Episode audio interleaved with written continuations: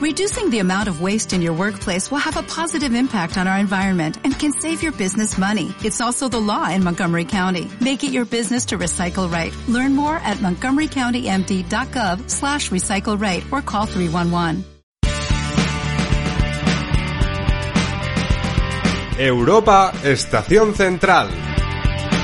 Miguel Quintana. Hace cinco meses, Tomás Martínez te preguntaba, para iniciar el último Europa Estación Central, si esta iba a ser la Champions más extraña de la historia. Ahora que ha quedado demostrado que sí, que la recordaremos como la Copa de Europa más atípica, ¿crees que la va a ganar un equipo que no ha campeonado nunca?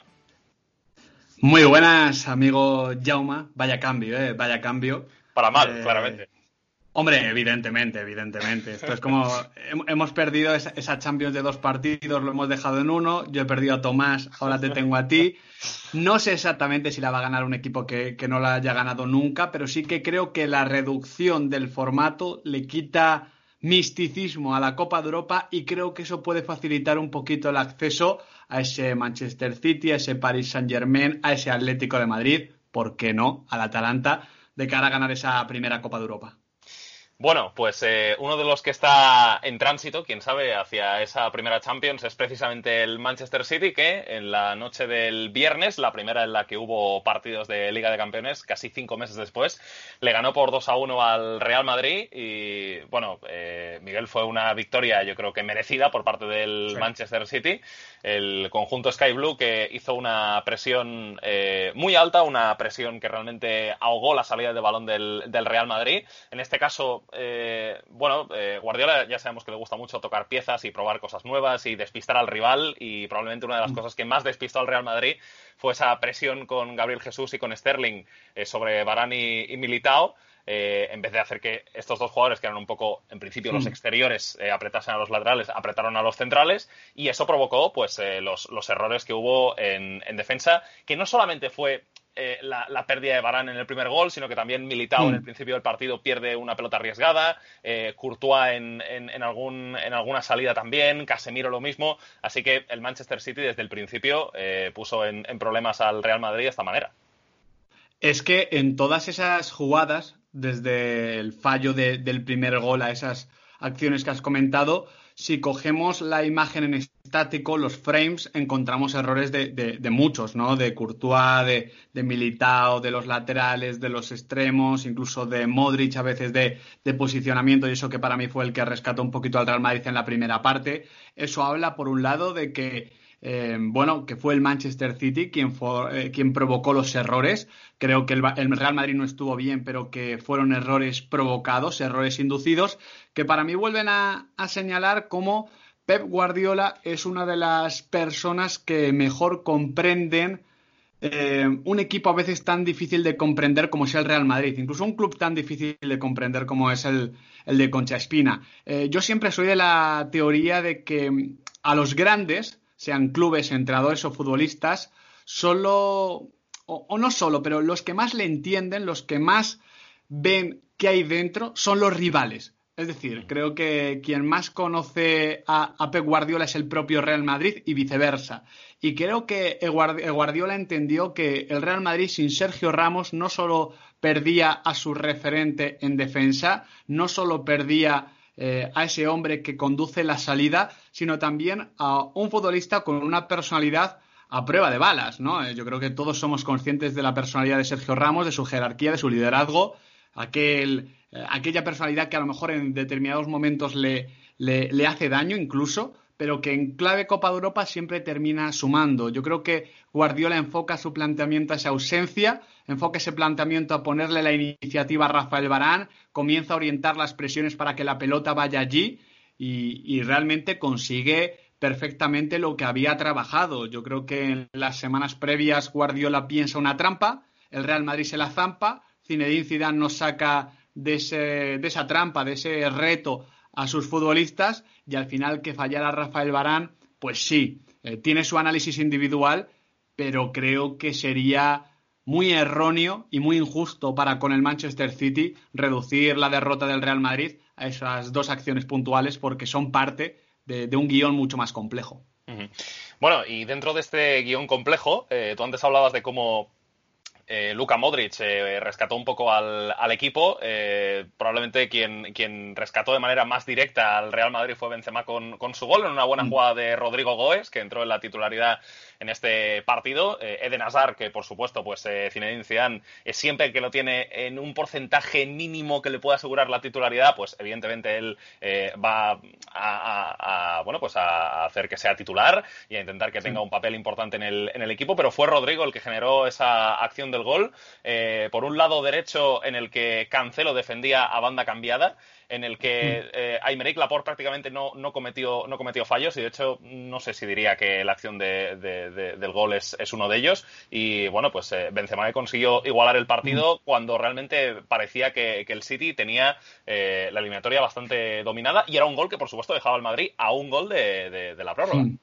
Además fueron minutos donde la, la calma, el conservadurismo con pelota del City eh, se le pudo venir en contra, ¿no? Porque yo creo que Guardiola esto lo ha manejado bastantes veces ante, ante el Real Madrid, esa posesión más conservadora, más defensiva, más controladora, que lo que hace es tender otra trampa al rival, eh, hacer que salgan en la presión, que tomen una mala decisión y entonces verticalizas, encuentras a Kevin De Bruyne entre líneas y ya tienes armado el, el, lío, ¿no? Eh, pero esa, esa calma chicha le permitió al Real Madrid más o menos encontrarse, Modric y Cross se acercaron un poquito al doble pivote, Casemiro se alzó su posición y con Modric y Cross cerquita, al final son dos futbolistas que se las saben todas, pues el Real Madrid pudo avanzar y encontró en esa banda derecha, en ese Rodrigo contra Joao Cancelo, forzado en parte por Zinedine Zidane por, por apostar por ese 4-3-3, una ventaja constante. Esta también fue una acción que, que más allá de, de, ser puntual, fue consecuente con un duelo que Rodrigo ganaba constantemente porque,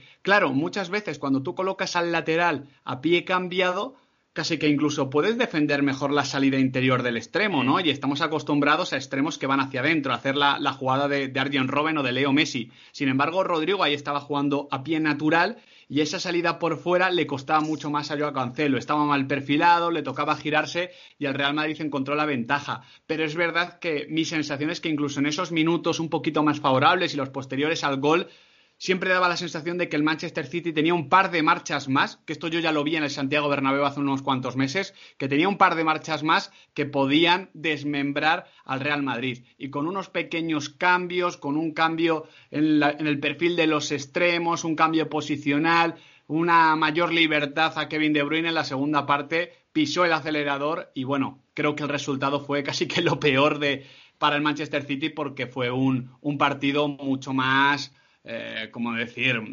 fue el City mucho más superior de lo que indica ese 2 a 1 final.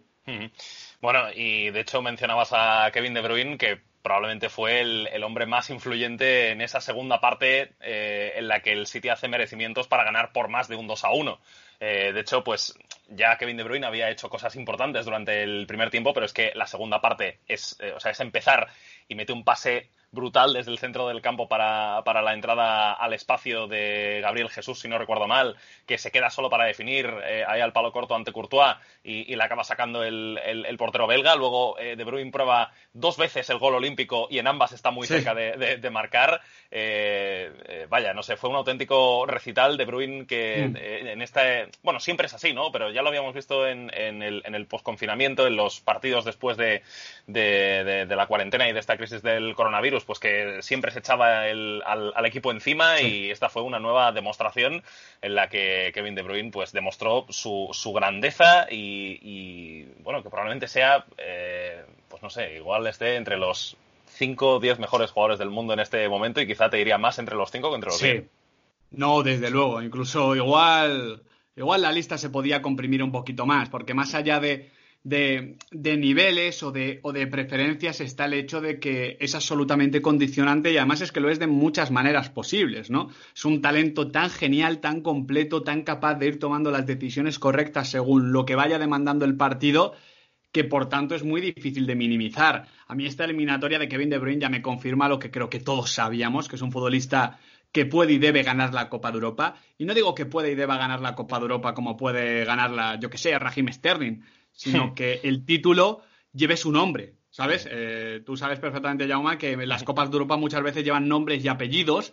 y los nombres y apellidos rara vez no son absolutamente ilustre. Es que me parece, mm, es que, es que incluso en Copas de Europa sorprendentes como la del Chelsea, es que tiene el nombre y apellido de Didier Drogba, de leyendazas. Eh, entonces, yo creo que, Kevin De Bruyne ya, incluso la, pasada temporada, en una situación mucho más complicada ante el Tottenham, en ese partido de vuelta, demostró que si el City le acompaña, que si los de adelante están acertados, que si el plan de Guardiola mínimamente se impone, él no va a, hacer prisioneros. Y esto me parece muy importante porque siempre eh, cuando el City caía, eh, decíamos, a ver, el City gasta una pasta bárbara y tiene muy buenos futbolistas.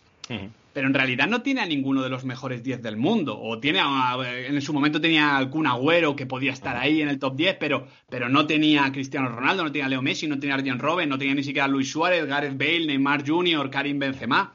Estamos hablando de eso, ¿no? Eh, sin embargo, creo que ya sí que podemos decir que Kevin De Bruyne está en esa lista privilegiada y que por tanto al City ahora solo le falta pues que la Copa de Europa le, recoja ante sus brazos, ¿no? Que muchas veces también hay que tener ese gramito de suerte que al City en ocasiones, ya lo vimos el año pasado ante el Tottenham, pues no, no, no, le ha acompañado. Hmm. Pues sí, en esta eliminatoria que, que para Pep Guardiola probablemente eh, Quintana sea su, su, obra cumbre después de sus cuatro años en el Barça, ¿no? Eh, o, el momento de más gloria, porque, porque realmente eh, Guardiola siempre había chocado contra, contra los grandes de la liga. Eh, siempre había chocado contra el Real Madrid, siempre había chocado contra el Barça, siempre había chocado contra el Atlético de Madrid, eh, a veces de manera más merecida, otras veces menos. Eh, no sé, contra el Barça, pues hombre, tuvo, por ejemplo, la mala suerte de, que era un partido el que llegaba con bastantes lesionados y que al final pues te encuentras con la MSN en su, en su máximo esplendor. El Real Madrid le, pasó por encima, por ejemplo, en, el año que ganó la, décima Copa de Europa con ese, con ese 5-0 global y especialmente el 0-4 de, de Múnich en un partido en el que Guardiola se quedó un poco a medio camino en la apuesta que hizo en cuanto al, estilo y, en cuanto al enfoque que quería realizar en ese partido. Y luego con el Atlético de Madrid, pues faltó, eh, faltó meterla, ¿no? Casi se, podría decir, jugando, eh, dirigiendo al Bayern. Eh, faltó meter algún gol más y no, y no fue posible. Y en cambio ahora, pues con el Manchester City ante, ante el Real Madrid, Pep Guardiola, pues yo creo que ha conseguido sacarse un cierto peso de encima porque evidentemente él seguro que, la Champions la quiere volver a ganar fuera del Fútbol Club Barcelona y, y esta es una victoria que tanto el Manchester City para demostrar su grandeza como Guardiola para eh, un poco eh, responder a todo el hate recibido mm. en estos años de manera injusta, pues eh, vaya, les va a venir muy bien a, ambas partes. Totalmente. Bueno, es que yo, yo, yo soy, Jaume, y creo que tú también, de, los que cree que Guardiola no tiene que demostrar nada. Mm, es que Axel dijo, es que siempre recurre a esa frase, pero es verdad, perder es lo normal. También incluso para el técnico más ganador de los últimos 20 años, Pep Guardiola.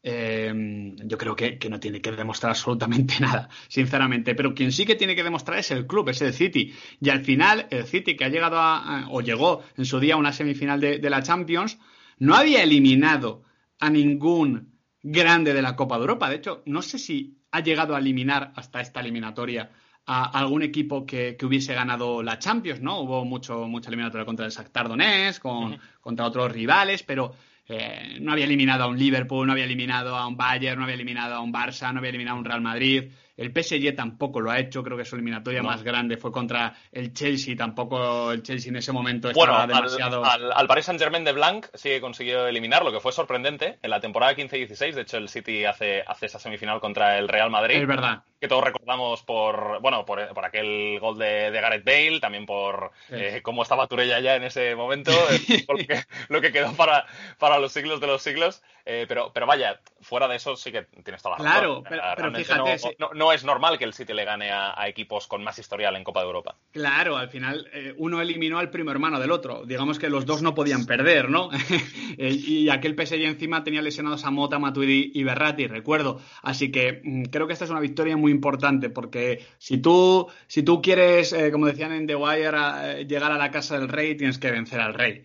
Y, ha vencido al rey. Ahora mismo el Real Madrid no lo era de facto, pero ninguna victoria mm, cambia más a nivel de, cultura de club que ganar a un equipo que venía de ganar cuatro Copas de Europa en cinco años, trece títulos, que encima es el enemigo prácticamente o el rival prácticamente mm, directo en la carrera de, de Pep Guardiola creo que es una victoria que va por encima del meterte en cuartos de final, que va por encima de eliminar a otro de los posibles favoritos, campeón de la Liga Española. Es una victoria que, puede marcar un punto de inflexión en el club. Y, eso es mucho decir, porque al final eso es lo que le falta también al Manchester City, esa victoria que, a su vez te enseñe a ganar. Bueno, pues esto es lo que dio de sí la eliminatoria entre el Manchester City y el Real Madrid, disputada el viernes noche en el Etihad Stadium. Y eh, bueno, pues si seguimos ese mismo orden y vamos un poco por lo que pasó eh, de manera cronológica, debemos hablar, eh, Quintana, de una eliminatoria que el Lyon la van a recordar para siempre. Esa eliminación frente a la Juventus. Eh, 2 a 1. Eh, recordemos que el Olympique de Lyon no está clasificado para ninguna competición europea para la próxima temporada porque se canceló la temporada de la Ligan, eh, quedando algo más de 10 jornadas. El Lyon estaba en la séptima posición. Eh, tuvo la oportunidad de clasificarse para Europa League la pasada semana si hubiera ganado la final de la Copa de la Liga ante el Paris Saint-Germain. La disputó muy bien, la compitió muy bien, pero no consiguió ganar.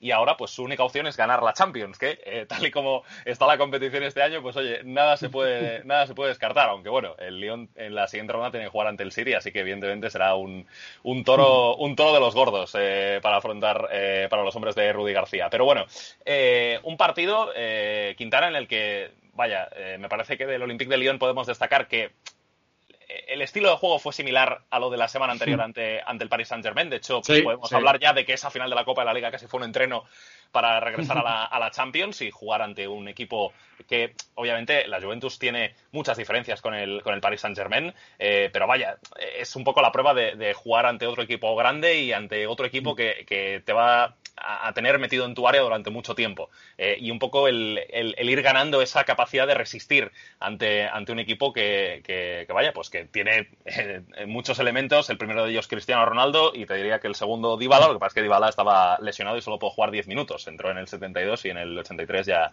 ya se tuvo que ir fuera. Y bueno, eh, el Olympique de Lyon acabó llevándose la eliminatoria. recordemos que había ganado 1-0 en el partido de ida con gol de Tussar, que ahora ya está traspasado a alerta de Berlín, ni siquiera está en el Olympique de Lyon.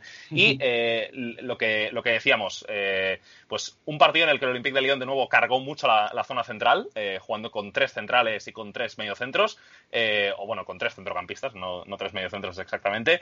Y vaya, creo que todo el mundo se ha quedado con un nombre propio, el de eh, Maxence Caqueret, este joven centrocampista del, del Olympique de Lyon, que hizo un partido sensacional tanto en lo que se refiere al aspecto defensivo como también pues a la hora de dar aire al equipo, que partidos así dan dan mucho lugar a esto, ¿no? Cuando un pequeño juega contra un grande, pues evidentemente tienes que intentar eh, ir ganando tiempo, respirar, eh, salir de la cueva y eso Cacaret se lo permitió hacer muchas veces al Olympique de Lyon. Y bueno, eh, no sé cómo viste tú el, partido, Quintana, pero un encuentro en el que de nuevo la Juventus de Sarri se, se, encontró con sus defectos de, toda la temporada, acentuados todavía más por esa baja de Pablo Dybala. Exactamente, y acentuado también por ese, ese colapso, esa saturación eh, esa congestión que, propuso el Olympique de Lyon en el carril central. Eh, la Juventus de Turín viene teniendo un problema eh, a la hora de hacer ancho el, terreno de juego.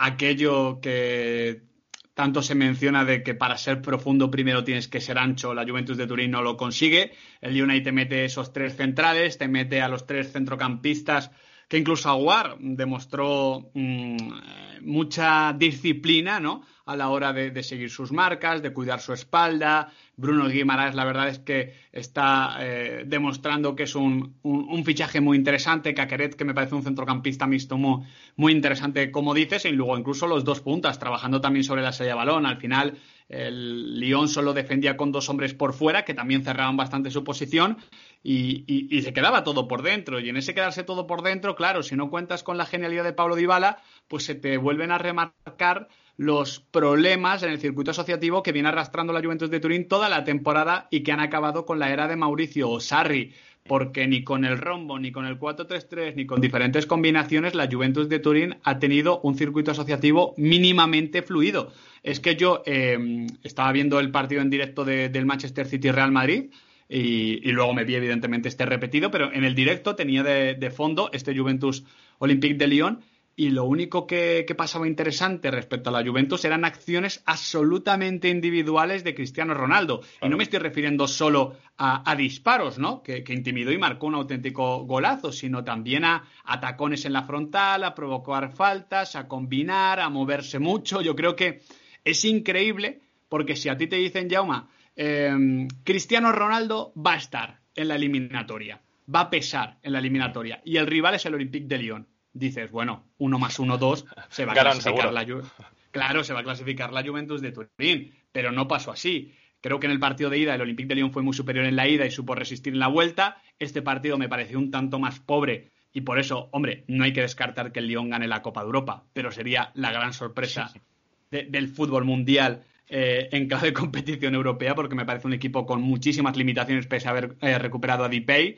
Pero claro, es que la Juventus de Turín eh, seguramente haya practicado el peor fútbol desde que comenzara a ganar títulos hace ya unos cuantos años en el calcio italiano y ni siquiera Cristiano Ronaldo ha resuelto la, papeleta. Creo que eso lo dice absolutamente todo y que Sarri tuviera que recurrir a Paulo Dybala literalmente cojo, porque es que estaba cojo. O sea, no es que se, se resienta cuando, cuando juega, sino que es que ya parece que entra eh, a, la pata coja y en la primera o segunda acción, ya cuando suelta la pelota, se ve que no está. Que tuviese que recurrir a un futbolista así, explica bastante bien cómo la Juve esta temporada ha sido Dybala más Cristiano. Esto en la Serie le ha valido, en la Copa de Europa ni siquiera ante el Olympique de Lyon te ha servido para clasificarte a cuartos.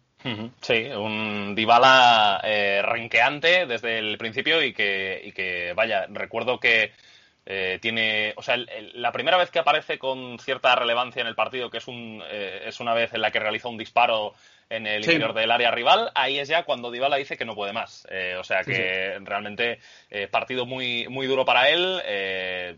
Bueno, desde luego complicado para, para, para Paulo Dybala, pues esforzarse tanto para estar en este partido y poder aguantar solamente 10 minutos y no contribuir a que la Juventus hubiera podido pasar. Em, creo, Quintana, que una de las cosas más eh, preocupantes de esta eliminatoria precisamente es el hecho de que, de que la Juventus consigue el 2 a 1 en el minuto 59. O sea, que con 31 minutos por delante y con Cristiano Ronaldo en el campo, o sea, es un equipo que no consigue, no consigue el, tanto del 3 a 1 y que yo creo que eso habla y muy mal de, lo que era el, equipo, el equipo de Sarri. Es que te diría que no lo merece, porque tiene Cristiano Ronaldo esa falta que para mm, Anthony López muy bien, eh, un portero de estos eh, poco conocidos, poco mencionados, bastante infravalorados, pero muy rápidos reflejos y que a mí me gusta siempre bastante, pero más allá de esa acción es que vuelve a ser una Juventus de Turín absolutamente espesa, es que nada clara, es que la Juve el año pasado cae ante el Ajax, pero por ejemplo recuerdo el partido ante el Atlético de Madrid del 3 a 0, marca Cristiano los tres goles, sí, pero Maximiliano Allegri encuentra la fórmula de ser muy profundo, de hacer mucho daño al Atlético de Madrid y de inclinar el campo. Este año no has podido ni contra el Olympique de Lyon, que es que la temporada del Olympique de Lyon es para verla. Es que es para verla. O sea, es que el nivel es realmente muy bajo. Es que es muy bajo del Olympique de Lyon. Luego fútbol es fútbol y ya te digo, le estaremos bendiciendo para que gane la Copa de Europa y así Dipay se queda en el Olympique de Lyon y, Andrés Onrubia se queda muy contento porque gana un equipo de, de la Lican. Pero, pero sinceramente, el análisis futbolístico te, habla de que, de que es un equipo muy simple, muy sencillo. Esto me parece algo positivo, lo de muy sencillo. Creo que en eso ha contribuido la llegada de Rudy García, simplificar las cosas, pero claro, eh, simplificar las cosas también te hace poder hacer menos cosas bien. Y, el Lyon tampoco hizo demasiado, tampoco contragolpeó, tampoco eh, transitó con demasiado peligro. Se encontró con esa acción para marcar el primer gol, que esto le, tranquilizó una barbaridad pero, pero es que no sufrió en los últimos 20 minutos y eso, más allá de que no hubiese público, que seguramente también afectó al tramo final, habla, ya digo, muy mal de, cómo acabó la Juventus de Turín la etapa Sarri. Hmm.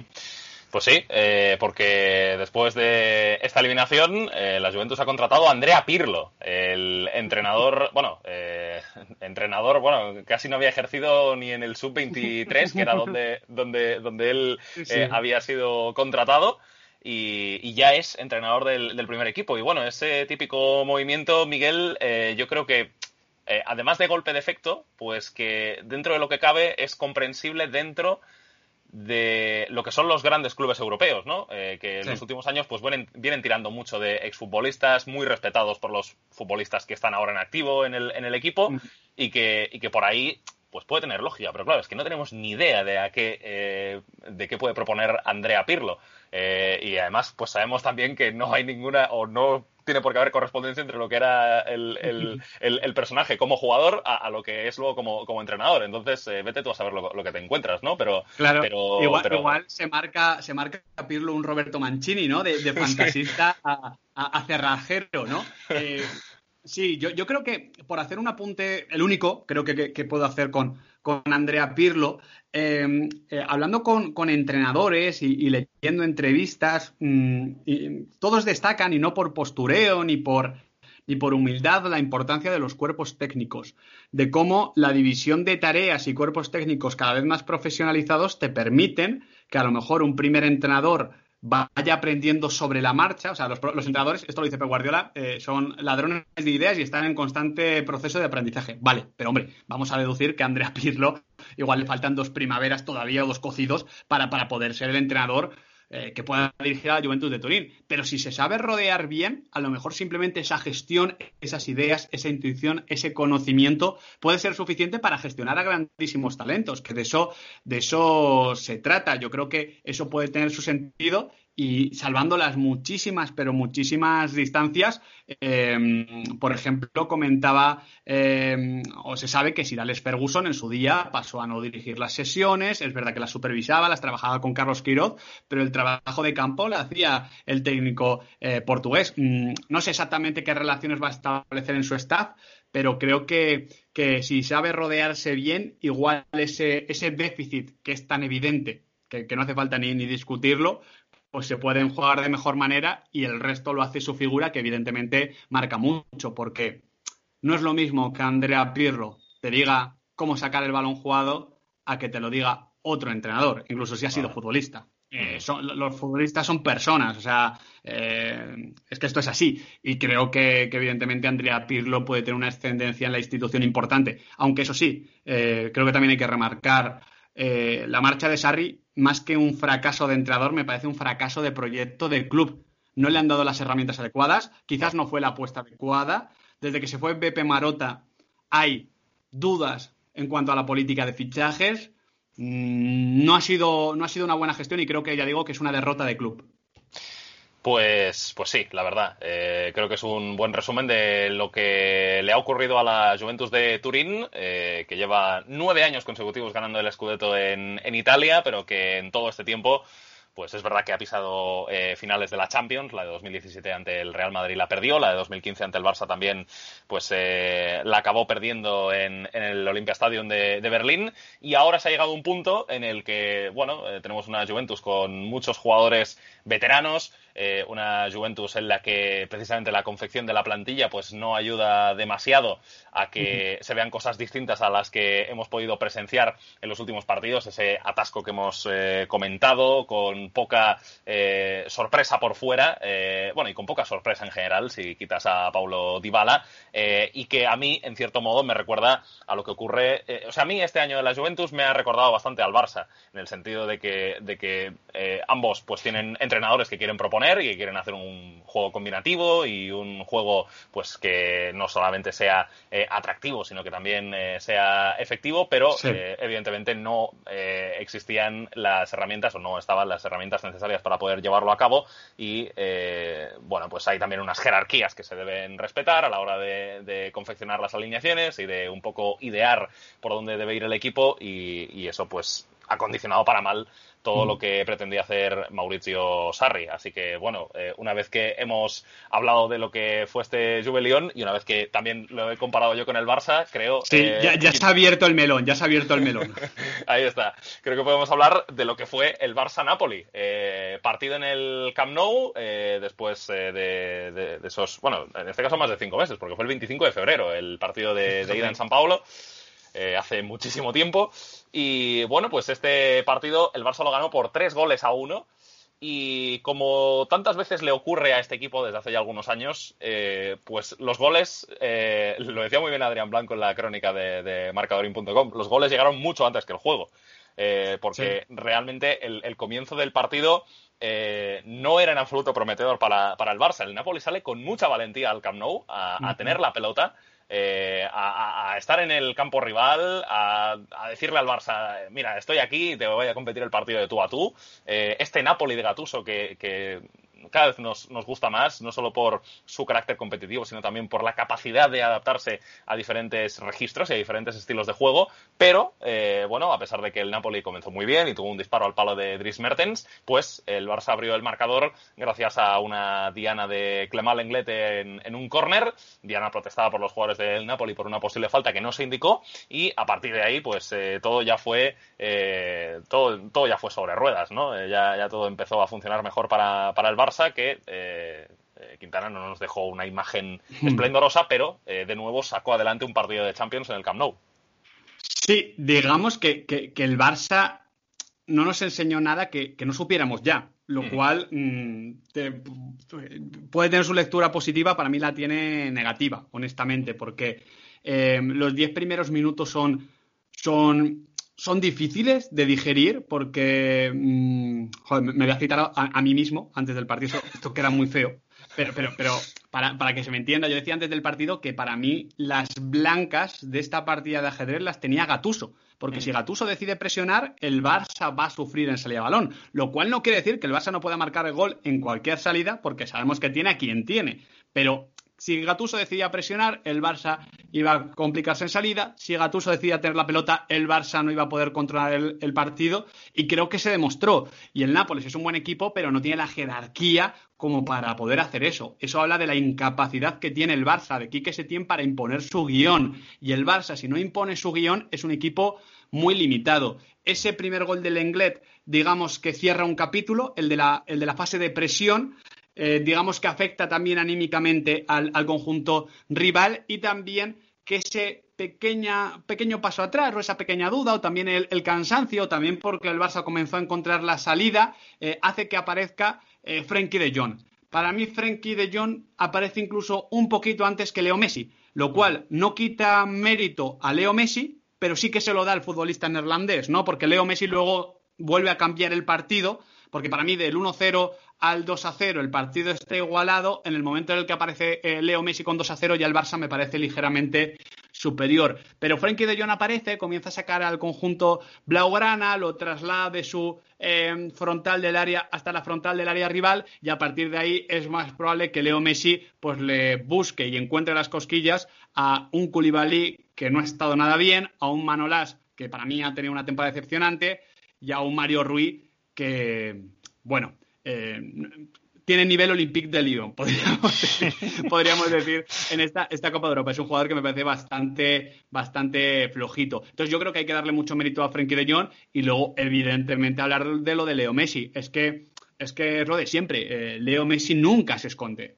Otra mm. cosa es que el Barcelona le tape, pero Leo Messi nunca se esconde. A poco que pueda entrar en escena, marca la diferencia. Y lo que hace en el segundo gol del partido, el, primero y único suyo a la poste porque no tiró el penalti, es una verdadera locura que se sale del guion y que además eh, hace más pequeñito al Nápoles, ¿no? Porque cuando Leo Messi aparece en escena, tú ya sabes quién es Leo Messi. Sabes que si aparece Leo, que está conectado. esto es como cuando Lebron te enchufa dos seguidas y dices, mira, pues el partido se me va, a, para casa, Claro, exactamente. Esto, como ya meta la tercera, mejor, eh, mejor eh, cojo la toalla y me pongo a, moverla en el banquillo. Eh, la aparición de Leo Messi condiciona muchas cosas y, evidentemente el Nápoles a partir de ahí le costó encontrarse. Termina marcando el, el 3 a 1 antes del descanso, pero luego también en la segunda parte, pese a que el Barcelona para mí jugó muy mal, se quedó sin contragolpe, no tuvo pelota, no pudo presionar, también se vio a un, a un Nápoles pequeñito, con, falta de calidad diferencial, no creo ocasiones hasta, que entró Milik, creo que Piqué y Lenglet defendieron muy bien el área. No sé, hubo un poquito de todo, pero ya digo, Jauma, que nada de lo que sucedió nos puede sorprender demasiado, ni en las lecturas positivas ni en las lecturas negativas. Bueno, eh, y, lo que vimos en este partido es que de nuevo el Barça se agarró a ese 4-4-2 en rombo, que es un sistema que, bueno, pues eh, digamos que aquí que Setién le dio la gloria de jugar un muy buen partido en Villarreal ante un Villarreal que eso sí defendió realmente mal. y desde ese día, pues bueno, es un poco el, no sé si decirte, el sistema preferido para, para las grandes noches, viendo que sí, una pero vez, viendo que una aún, vez así, funcionó bien. aún así, aún así, Jauma, yo, yo, es verdad que es, que es rombo, pero eh, para mí hay, mm, hay matices importantes, porque eh, si te acuerdas el día del Villarreal, eh, Sergio Roberto, como interior izquierdo, se mete muchas veces como central zurdo, en salida de balón y a la hora de cerrar, y luego ataca muy bien el pasillo interior. Me gustó mucho aquel partido de, de, de Sergio Roberto. Frenkie de Jong no hizo esto. Los laterales aquel día estaban muy arriba y en este partido estuvieron más abajo. Y algo que me pareció muy destacado es como los tres centrocampistas de, del rombo, porque a Grisman no se le puede contar como centrocampista como tal, eh, estaban muy en la base de la jugada. No estaban casi escalonados en medio centro interiores, sino que era algo bastante parecido a un tribote. Que, la palabra tribote siempre se ha utilizado mal porque se relaciona con tres futbolistas de corte defensivo, pero en realidad tribote significa tres pivotes, es decir, tres centrocampistas centrales. Esto fue algo bastante parecido a lo que sucedió con Frenkie de Jong y con Sergi Roberto, escoltando cerquita a Iván Rakitic. Esto creo que le sentó bien al neerlandés, pero digamos que, también eh, habla de los matices que le va dando al rombo Quique Setién según tiene el rival enfrente. Creo que es importante por, por eh, explicar que aunque pueda haber encontrado un esquema, Quique Setién es uno de los entrenadores más intervencionistas que existen y aquello que se le acusaba en el Betis de que nunca tenía un plan B o un plan C es mentira. Quique se tiene un plan A, pero luego tiene un A1, A2, A3, A4. Y creo que eso puede venirle bien de cara a, partidos a 90 minutos como vamos a vivir en lo que queda de Champions. Hmm. Bueno, quizá esto de los tres centrocampistas a la base de la jugada puede ser un ensayo a lo del año que viene con Pjanic, De Jong y Busquets, que desde luego va a ser va a ser ahí un, Sí, un sí, exceso, ¿eh? Eh, un, un abuso de jugadores por detrás de la pelota, eh, que, que, bueno, no sé cómo le va a salir al Barça, pero bueno, estamos eh, todavía en la 19-20 y el Barça con esta victoria pues eh, de momento continúa adelante en, la Champions. Veremos por cuánto tiempo porque tiene que jugar contra, contra el Bayern.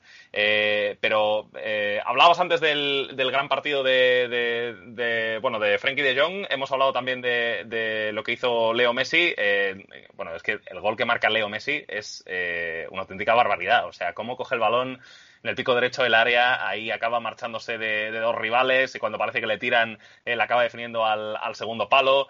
Eh, con, con, Ospina tocándola, pero sin poder evitar el, el gol. Eh, una auténtica maravilla más por parte del, del jugador argentino. Eh, y bueno, luego también en cuanto, en cuanto a otra cosa que se tiene mucho en cuenta en, en Barcelona, en la cuestión de, de la, posesión, el Barça quedó, quedó, por de, o sea, quedó por detrás en la posesión de balón con, sí. con respecto al Napoli, 47%.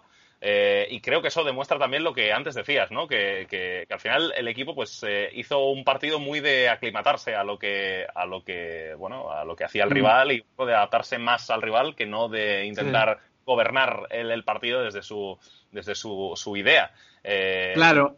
Y, el, y... el, problema que yo veo aquí, Jauma, ¿Mm? es que no creo que sea una decisión de Setién. Es decir, no creo que, que diga Setién, mira, voy a adaptarme a lo que quiera el rival, sino que no puede hacer lo contrario. Uh -huh. Porque se está pegando mucho aquí que se tiene por aquello de, bueno, llegar, prometer jugar bien, el, la posesión, eh, Cruyff, bueno, to, todo ese mejunje de conceptos que muchas veces, eh, digamos que se entienden muchas veces mal en el entorno blaugrana. Pero, pero es que yo creo que si el Barça intenta tener un 65% de posesión ante el Nápoles, no lo consigue.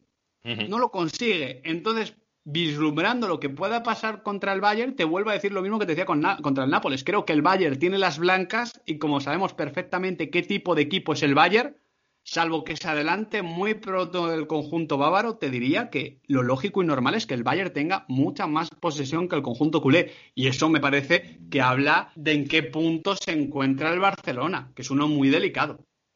Sí, sí. Eh, desde luego eh, estamos deseosos de, ver ese partido eh, porque, claro, es que realmente son dos equipos que van a velocidades completamente distintas. O sea, es que, eh, es que realmente el, el, estadio en el que están eh, Barça y Bayern no tiene absolutamente nada que ver. O sea, el Barça, pues, con jugadores que van llegando, que, que bueno, han costado mucho dinero y demás, pues al final lo, lo, que está haciendo es un poco alargar un ciclo ganador de muchísimo tiempo. En el que los jugadores pues se van haciendo se van haciendo mayores y evidentemente pues no pueden ofrecer lo mismo que ofrecían hace algunos años y en cambio el, el Bayern pues si bien es cierto que tiene a jugadores que son eh, veteranos, pues eh, es que creo que tanto tácticamente como eh, por los perfiles de futbolistas que tiene y por cómo ha refrescado el equipo con la entrada de hombres como Alfonso Davis, que yo creo que es el ejemplo más claro, pues es que no tiene absolutamente nada que ver con el, con el Fútbol Club Barcelona y vaya, creo que eh, va a tener que rezar todo lo que sabe. Eh, yo creo que no solo el equipo, sino toda, toda la culerada para, para ver qué, ocurre la, semana que viene, el viernes, en ese, en ese Bayern Barça.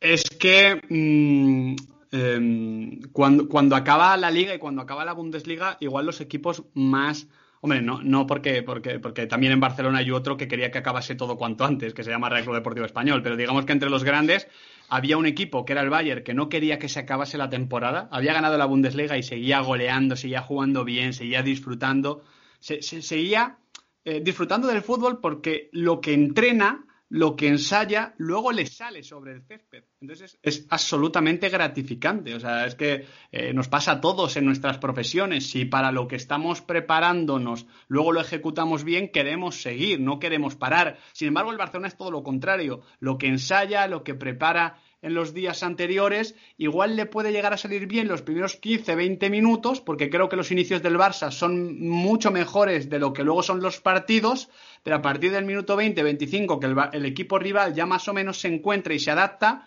pues se quedan sin soluciones y acaban muy frustrados. El Barcelona acabó la liga sin querer jugar. O sea, no quería jugar más partidos porque estaba sufriendo sobre el césped. Entonces, ahora mismo, eh, en todos los niveles hay una eliminatoria muy desequilibrada. Eh, luego, eh, insistimos, el Barça es el Barça, esta Champions es una Champions muy particular, 90 minutos, es Messi, pero no solo es Messi, también es Busquets que vuelve, es Gerard Piqué, que defendiendo a Robert Lewandowski me parece que es la mejor opción posible que hay en el continente europeo. Igual Virgil van Dijk, ¿no? Pero yo creo que defendiendo el área a un rematador como Lewandowski es que no hay nadie mejor que Gerard Piqué, está Marc-André Ter Stegen. A ver, calidad individual el Barça tiene por un tubo, pero si somos justos con lo que tenemos que contar en la previa de un análisis, estamos ante el día y la noche a nivel futbolístico, a nivel emocional y también a nivel de feeling, ¿no? De lo que transmiten los equipos, porque lo que tú has dicho de las dos velocidades, de lo que transmite ese Barcelona cansino, pesado, como un SEA 600, y lo que es este, este, este Bayer, que además es que va tan fluido como, como uno de estos coches híbridos, ¿eh? que, no, que no hacen ruido, es un Tesla no hace ruido, va fluido, no, no te enteras y te ha atropellado. Eso es el Bayern de Múnich de Hans-Dieter Flick. Pues claro, evidentemente hay mucha, hay mucha diferencia, pero volvemos a insistir, fútbol es fútbol y eso tiene que constar porque en, este deporte no hay nadie que, que, cambie más cosas que Leo Messi, que se inventa partidos que a lo mejor no existen en otra realidad. Está claro. Eh, y de hecho, pues eh, ese segundo gol lo demuestra. Eh, podría haber marcado otro con una asistencia brutal de Frankie de Jong de exterior, en la cual el control que hizo. en la cual el control que hizo Leo Messi también era absolutamente marciano, aunque se ayudó con el brazo un pelín y el gol no subió al, marcador. Eh, también otra, otra jugada eh, brutal que nos, dejó, que nos dejó el partido y que, bueno, pues eh, dentro del análisis que hemos hecho nos demuestra eso, que el Barça es un equipo que probablemente sea más de, jugadas que de juego fluido. Creo que precisamente, pues, em, una de las cosas que se viene sacando al Barça, y no solo de este año, de hace ya años, de hace varias temporadas, es el hecho de no ser capaz de completar 90 minutos redondos ante ningún rival ante ningún rival. O sea, es que ni siquiera ante los eh, equipos ante los que supuestamente debería ser claramente superior. Eh, entonces, eh, eso yo creo que, también se vio ante, ante, ante el Napoli. y de hecho, pues, bueno, es que es, es, una continuación de, de algo que, que, ya hemos visto que ya hemos visto muchas veces. Así que eh, veremos, veremos qué tal eh, va esa eliminatoria ante el Bayern de Múnich, que eh, precisamente, Miguel, pues el conjunto bávaro sentenció su eliminatoria de octavos de final ante el Chelsea, una eliminatoria que ya venía prácticamente cerrada del partido de ida en Stamford Bridge, 0-3, había ganado hace ya casi seis meses el Bayern su primer partido ante el cuadro blue y lo empezó ganando pues desde muy al principio, con un gol de penalti de Robert Lewandowski en una jugada que eh, quien la hace, o vaya, quien la acelera hasta tal punto que Lewandowski fuerza el penalti frente a Willy Caballero es eh, Serge Gnabry, que a mí me parece el jugador quizá de menos talento puro de la línea de ataque del, del Bayern, pero que eh, se le ha dado muy bien jugar contra el Chelsea en esta eliminatoria, probablemente porque eh, bueno, eh, el Chelsea le ha permitido tener unos espacios que a Nabri le potencian, ¿no? Eh, y, que, le permiten brillar. En ese sentido, sí que Nabri, o en, ese, o en esas situaciones, sí que Nabri es un jugador muy a tener en cuenta y él fue un poco el que abrió el camino al, Bayern eh, con esa jugada que dio lugar al, al, penalti. Lewandowski lleva ya 13 goles, metió este primero y luego anotó también el cuarto gol en el minuto 83. Eh, previamente, pues eh, Perisic había hecho el segundo, Tolisso marcó también cuando quedaba un cuarto de hora para, para el final ante un Chelsea que consiguió recortar distancias en el final de la primera parte con una diana de Tammy Abraham. Eh, bueno, 13 goles para Lewandowski. Eh, Miguel, antes hablábamos pues de esa defensa que tendría que hacer ante él eh, Gerard Piqué. Un, Piqué que desde luego va a tener que estar realmente atento al, polaco y que Piqué, de hecho, yo creo que en, las últimas temporadas, yo creo que las últimas dos, diría, marcaría como frontera, dos, tres, se ha caracterizado más por defensas imperiales del, área, no tanto ya por, por, juego lejos de la zona de castigo. Y, vaya, pues eh, ante, ante Lewandowski va, a tener, va a tener trabajo el polaco que hizo de nuevo pues eh, un doblete en este, en este partido ante el Chelsea. Eso es, sobre todo porque eh, creo que en el Barça hay más posibilidades de que Ter Stegen y Gerard Piqué, apoyado por Lenglet, frenen a los rematadores del Bayern que que el equipo a nivel colectivo reduzcan el flujo ofensivo tan gigantesco que, tiene este equipo con Hans Dieter Flick, ¿no? Porque eh, te llega por la izquierda con Alfonso Davis, te llega por la derecha con Kimmich, que juega de lateral y seguramente tenga que volver a jugar ahí porque eh, Pavar sigue tocado. Por cierto, salió lesionado Jerome Boateng, tema importante, porque, bueno, evidentemente Boateng no tiene un gran recuerdo de enfrentarse a Leo Messi, pero hay que ver exactamente cómo está Shula. Eh, bueno, yo creo que el Bayern es un equipo que, juega ahora mismo de memoria, que como he dicho antes disfruta sobre el terreno de juego y que además demuestra tener alternativas. Esa posición de Kimmich, el doble pivote con Goretzka y Tau Alcántara, Nabri te juega en izquierda o en derecha independientemente y además te ofrece cosas diferentes. Yo creo que más allá de la columna vertebral que supone el David Alaba, te diría ya que Alfonso Davis, Thomas Müller y Robert Lewandowski, el resto de, piezas, bueno, con, Joshua Kimmich, por supuesto, que eso más que, más que la columna vertebral es el corazón de, este equipo, pues te, te, juega muy fácil. Es un equipo muy controlador, que ejecuta un gran juego de posición, muy fluido, muy profundo, muy agresivo, que tiene diferentes registros, que te mueve el balón de lado a lado de forma súper eh, super fluida, súper rápida. Es algo que me, que me, gusta mucho del Bayern. Eh, está en izquierda, combina por dentro en un toque, va a derecha, vuelve a izquierda, eso hace eh, bascular a los rivales, ahí aparecen los espacios. Como digo, para ser profundo primero tienes que ser ancho nada, es un equipo que, ahora juega muy bien, es que juega de memoria y sinceramente en el 2020, incluso siendo para mí el Liverpool como concepto el mejor equipo del mundo, eh, el Bayern ha jugado mejor que todos. O sea, es que ha jugado mejor que todos. Y además lo ha hecho con una constancia y una regularidad eh, muy alemanas, ¿no? Siguiendo el tópico. Así que todos los elogios que podamos hacerle al, al Bayern eh, son merecidos, al menos hasta la fecha. Que es verdad también que Lewandowski ha marcado muchos goles en las últimas Copas de Europa, pero cuando ha llegado el día D y la hora H, no ha conseguido hacer la diferencia. ¿eh?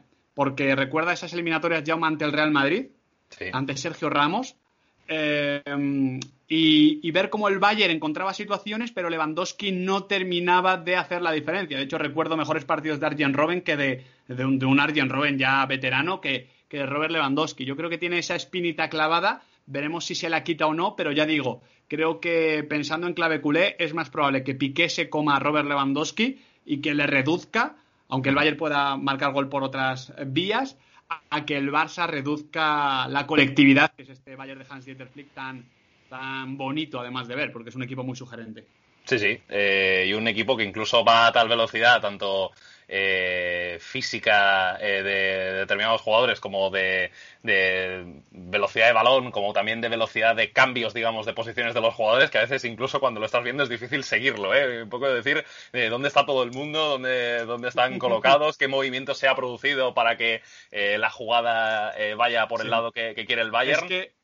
Es que fíjate, eh, Jauma, sé que esto es un sacrilegio, pero, pero que se me entienda bien. A mí este Bayern me recuerda mucho al Barça 2008-2009 de Pep Guardiola, que era todo velocidad, intercambio de posición, alegría. Luego, luego el Barça 2010-2011 a mí me parece mejor equipo, mm. pero, pero a nivel de, de, diversión, de entretenimiento, de, flipar, eh, ese Barça es otro nivel respecto al Bayern, por supuesto.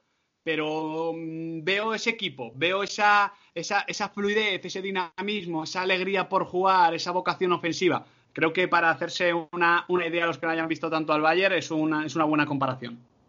Bueno, pues eh, desde luego es eh, una, un paralelismo interesante este que trazas entre Bayern 19-20 y Barça 08-09.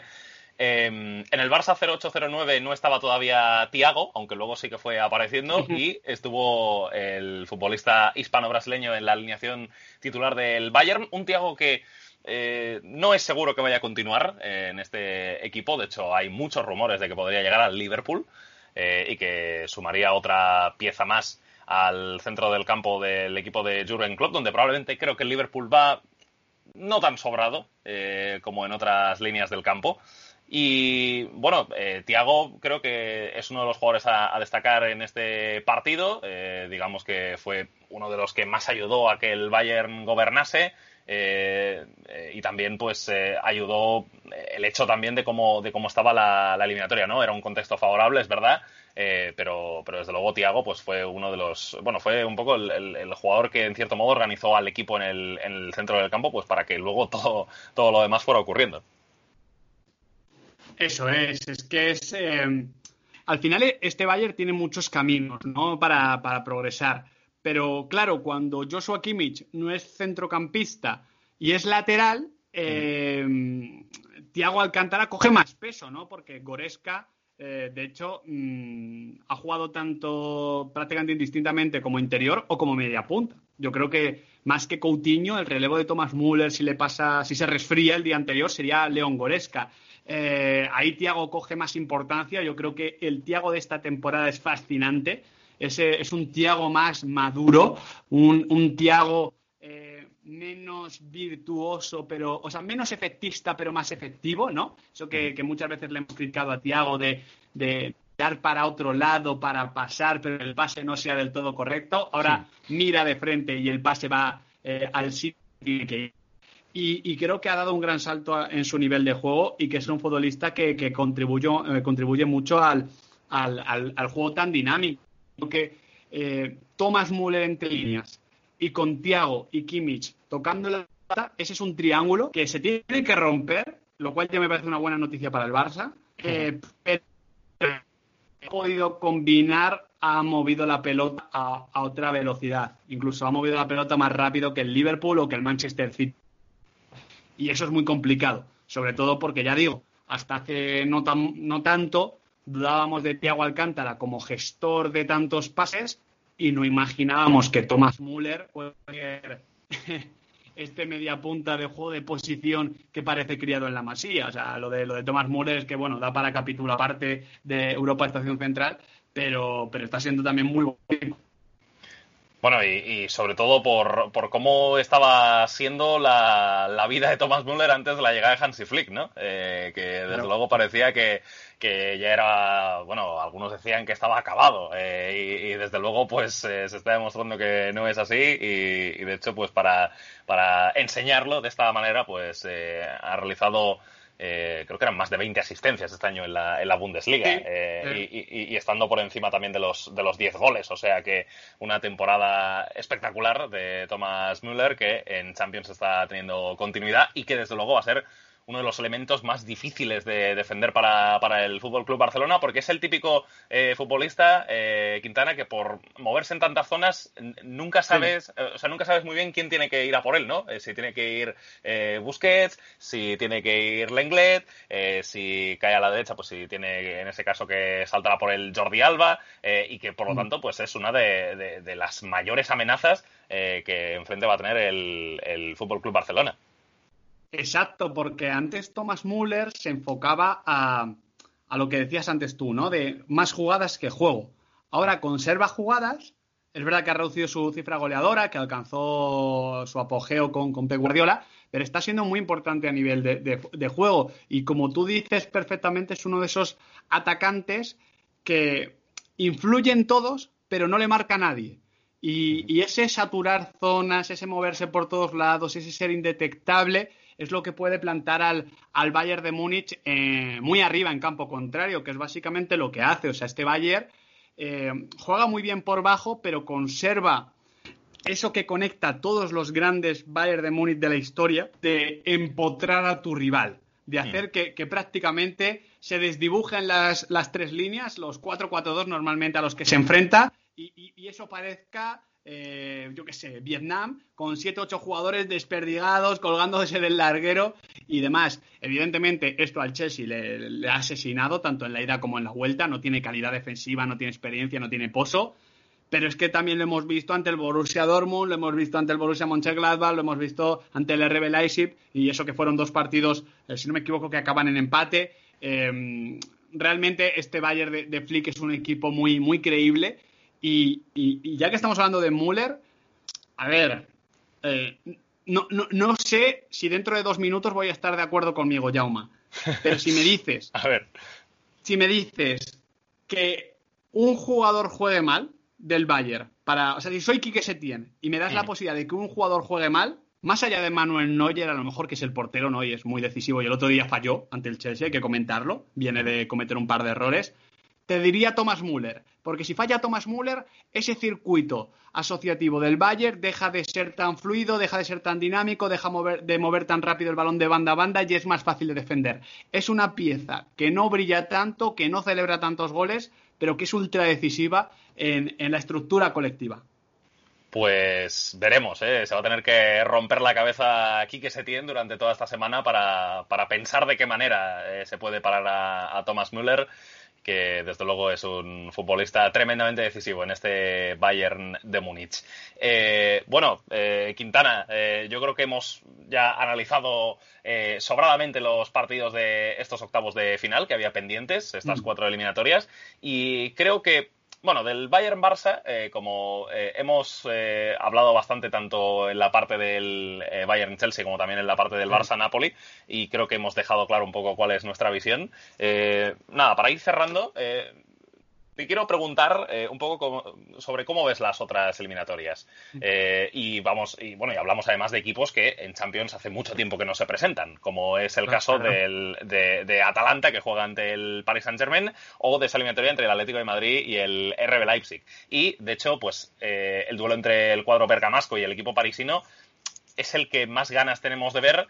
Eh, primero, pues porque Atalanta a todos nos pone verlo, eh, nos, encanta el equipo de Giampiero Gasperini y más todavía en un duelo ante el Paris Saint Germain que en principio, por los jugadores con los que cuenta, es eh, uno de los equipos de Europa que más puede eh, bueno, eh, conseguir una matanza de Texas ante eh, Atalanta y un poco más de condenar sus errores, ¿no? O, de condenar, digamos, aquellas cosas en las que en las que flaquea un poco más Atalanta, sobre todo porque el Paris Saint Germain cuenta con un elemento como Kylian Mbappé, pero que en principio no va a estar. Entonces, claro, sin, sin Mbappé yo creo que el Paris Saint Germain obviamente sigue siendo favorito, pero eh, el equipo, el, equipo de Thomas Tuchel ya no puede castigar tanto a, Atalanta o no tiene alarma que más podría castigar eh, pues los defectos de Atalanta. Exacto, exacto, porque mm, bueno, eh, hay que decir que Mbappé va convocado a Lisboa, pero parece que no va a estar ante, ante Atalanta.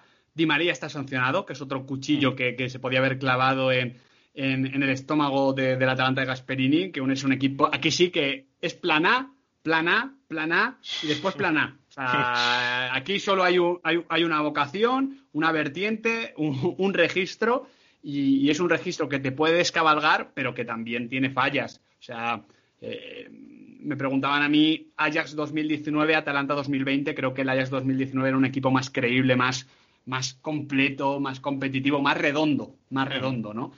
Em, evidentemente puede hacer muchísimo daño con los hombres que tiene arriba. Hay que recordar que no está Ilisic, ¿no? Si no me equivoco, estaba no esos problemas personales. Exacto, tiene esos problemas personales que le han hecho marchar a, su patria. claro, está el Papu, está un Dubán Zapata que está jugando maravillosamente bien. Veremos qué factor eh, o qué papel juega Malinowski, que es un jugador que nos gusta mucho. Tiene a los dos carrileros que puede penalizar el, no retorno de los futbolistas del PSG. Vamos a ver exactamente en ese Tuchel porque eh, no contar con Mbappé le ha perdido opciones, pero igual le permite crear una estructura más sólida, ¿no? Eh, se hablaba de Ander Herrera para reforzar el centro del campo. Vamos a ver, vamos a ver, pero sí que creo que, que los centrales del Atlanta mm, no son gran cosa. Eh, van carentes de talento defensivo, a, campo abierto sufren mucho, juegan muy separados del resto de los compañeros, entonces ahí Neymar puede hacer mucho daño. Y Cardi no me parece el delantero más mortal para esta zaga. Aún así sabemos que necesita muy poco para marcar gol, pero yo creo que el Atalanta sufre con futbolistas móviles y agresivos. Eh, la baja de Mbappé iguala mucho esto. Eh, pero, pero ya digo, al final mm, ese, ese único plan A tiene, tiene ¿cómo decirlo? Eh, acapara muchos elogios porque es muy valiente, pero también es verdad que es complicado eh, plantear eliminatorias con un único registro y que el PSG puede llevarte a, sufrir mucho atacando los espacios. Pero ya digo, sí, sí, esa baja de Mbappé, si antes te decía, Jauma, que si quitabas a Thomas Müller el, el Barça podía sufrir menos, pues evidentemente con, con Mbappé el Atalanta va a tener que correr menos para atrás y va a poder centrarse más en, en meter a siete hombres en el área, que es lo que más le gusta al equipo de Gasperini. Bueno, pues veremos si los centros de Hatebur hacia Gosen, si los pases de quarterback de, Papu Gómez, eh, eh, las definiciones de, de Duan Zapata, la llegada eh, de Luis Muriel desde el banquillo, donde ha metido casi 20 goles en Serie A este año, siendo el futbolista número 12, te diría el mejor sexto hombre, pero claro, en el fútbol juegan 11, o sea que en realidad sería el mejor duodécimo hombre, eh, Luis, Luis Muriel, de forma... brillante, brillante analogía, ¿eh, es que, bueno, no sé si ha estado también, pero, pero vaya, es un poco lo que, a, lo que, a lo que me recuerda eh, lo, de, lo, de, lo de Luis Muriel. Eh, y luego, pues bien decías, la, la, la, posibilidad de Malinowski, que tiene, que tiene una pierna izquierda, que eso es un auténtico bazooka. me acuerdo que, dijo eh, que era un bazooka eh, Sergio Hernández en el nuevo Haters de Manacor y vaya, me parece una, una, Esa sí que me parece una buena analogía. Eh, veremos, veremos qué ocurre en ese Atalanta-Paris Saint-Germain. Y luego también ese partido entre Atlético de Madrid y, RB Leipzig, que yo, Quintana, no sé qué, qué esperas, pero evidentemente sin Timo Werner la película cambia y mucho para, para el RB Leipzig. Pero también sabemos que eh, Nagelsmann eh, sería un poco lo contrario a, Atalanta, ¿no? O lo contrario a Gasperini, que es que sabe eh, adaptarse a contextos muy diferentes. para cualquiera de ellos, no tener a Timo Werner, pues es una auténtica faena, porque no tienes a ese jugador que, que, te aparece. Bueno, que te pica el espacio con muchísimo peligro, que es muy rápido, que te define a gol casi siempre que le cae una medio clara pero bueno, eh, el, Leipzig obviamente no, no va a ir de, paseo a, Lisboa eh, después de, haber llegado hasta aquí y, no sé qué esperas del, conjunto de Julian Nagelsmann ante, ante el Atlético de, Madrid que ya hizo un ejercicio defensivo mm. de, primer nivel, sobre todo sustentado por el resultado que consiguió en, en Anfield.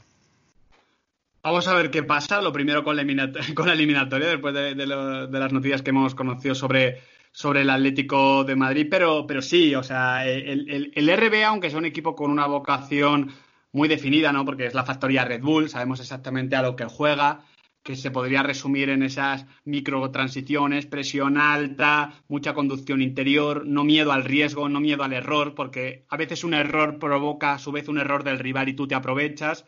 Eh, aunque esto lo conozcamos, es verdad que Tim, eh, Werner, Julian Nagelsmann es un técnico mucho más camaleónico de lo que pueda parecer. De hecho, yo recuerdo los partidos ante el Bayern, ver a un RB eh, echado unos metritos para atrás, siendo un poquito más conservador. Aún así, siendo quién es el rival del Atlético de Madrid, yo entiendo que el Atlético de Madrid va a ceder la iniciativa, aunque pueda combinar fases de presión con fases de, de repliegue y que ahí el RB se va a enfrentar a lo que más le cuesta, ¿no? Porque cuando se juega a ritmo alto, cuando se juega un partido muy Bundesliga, eh, el RB encuentra la forma de hacer daño, incluso sin Timo Werner. Tiene futbolistas de mucha calidad. A mí en Kunku, por ejemplo, me encanta y qué voy a decir de Dani Olmo.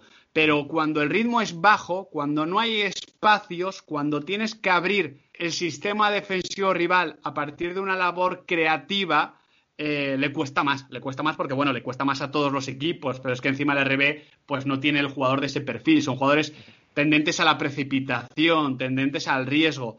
Entonces yo creo que es un emparejamiento eh, bastante desfavorable para, el RB. Es un emparejamiento donde yo creo que sus virtudes no se van a ver tanto, sus defectos se pueden comprobar más y creo que hay dos nombres que, han funcionado muy bien en el final de Liga del Atlético de Madrid y que pueden hacer un daño particular al, conjunto eh, alemán, que son los de Yannick Carrasco y el de Marcos Llorente porque son dos futbolistas que, bueno, Llorente puede jugar arriba o en la banda, pero que han dado muchísima agresividad, muchísima profundidad. Son futbolistas capaces de conducir, que creo que es algo que ante el RB se puede hacer, porque te dejan espacios, porque meten a muchos hombres por delante de la línea de balón. Y creo que ellos dos, bien gestionados por Coque y veremos si por Joao Félix, son dos puñales que, pueden hacer mucho daño, como digo, al, equipo dirigido de forma fantástica por, Julian Nagelsmann. Bueno, y, la otra eliminatoria que tenemos, eh, Miguel, eh, Manchester City Olympic de Lyon, eh, digamos que serían los polos opuestos en esta Liga de Campeones, ¿no? Con todo lo que hemos contado antes. Sí, sí, sí, un City que, que bueno, que ha dejado atrás. Es que para mí la temporada de City no es tan mala como se dice. Creo que, creo que ha perdido partidos que, no debería haber perdido.